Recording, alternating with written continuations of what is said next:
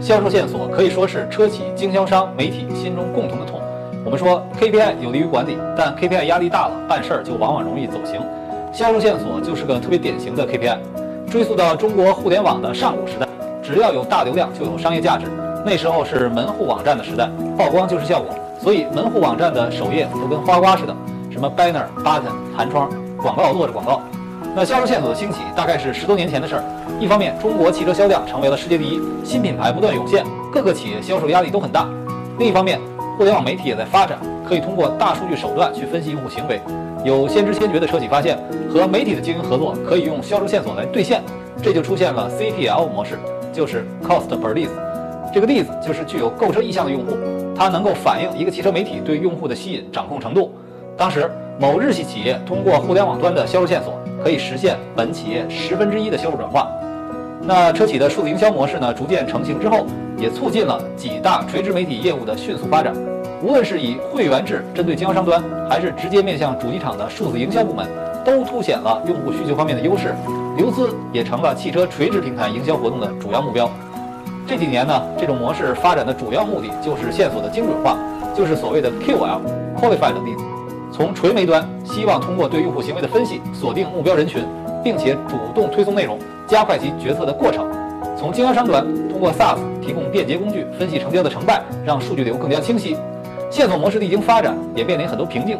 首先就是水大，因为线索的需求量远远供不应求。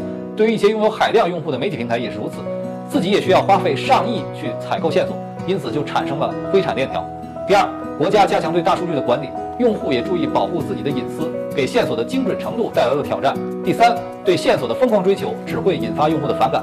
其实呢，媒体或者说是这些汽车营销服务平台也面临很大增长的压力，他们也需要更深的介入到营销流程，甚至是交易流程，才能支撑其营收需求和竞争态势。但是此前他们所采用的手段，无论是冠以电商或者什么名义，都不算成功。道理很简单，4S 店和车厂结合的这么紧密，有店面、有配套、有优惠，他们都卖不掉的车，凭什么你能卖掉呢？所以，垂直互联网平台要想改变，就是两条路。一条是改变和车企的商业模式，一条是改善用户流资体验。前不久呢，懂车帝宣布推出 CPS 交易解决方案，从二零二三年起，所有经销商会员产品将改为 CPS 模式，也就是按成交付费。懂车帝从向经销商收取会员费改为收取购车成交的佣金，可以说是改变了商业模式。底气还在于抖音系庞大汽车兴趣用户的支撑。说实话，没有第二家敢这么做。它不只是数据基盘极其庞大，而且其数据分析手段及发现用户、引导用户的能力也很强。那 CPS 模式对于车企和经销商的益处是显而易见的。最直接的就是让懂车帝和车企、经销商的利益趋于一致。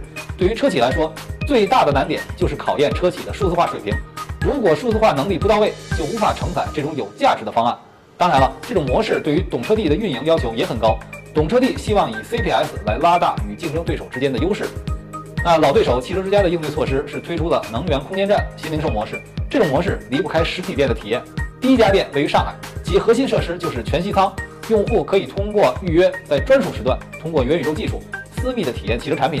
其实这种模式就是为了获得高质量销售线索，用户带着实际的需求去，可以经历沉浸式的体验过程，可以对比多车。汽车之家的编辑也会给消费者带来专业客观的评价。接下来用户还可以进行实车试驾。直接过渡到临门一脚的过程，这种店面逐渐铺开，汽车之家就可以获得更多高意向用户，提升议价能力。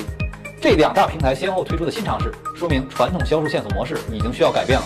所谓的汽车媒体，从报纸、杂志、广播到门户垂直，再到自媒体综合服务平台，大家都在寻找自己的位置和价值。如何支撑僧多粥少的局面，是摆在汽车营销全行业面前的现实课题。对于车企来说，原本就担心大流量平台控制自己的用户入口，现在又要担心他们介入到交易，这碗毒鸡汤好不好喝呢？其实，销售线索已经是一种生态。车企的需求一是增量，一是效率。认清通过互联网渠道获取销售线索的目的，做好自己的数字化体系和私域流量建设，做好分工，这才是车企应该关注的三大方向。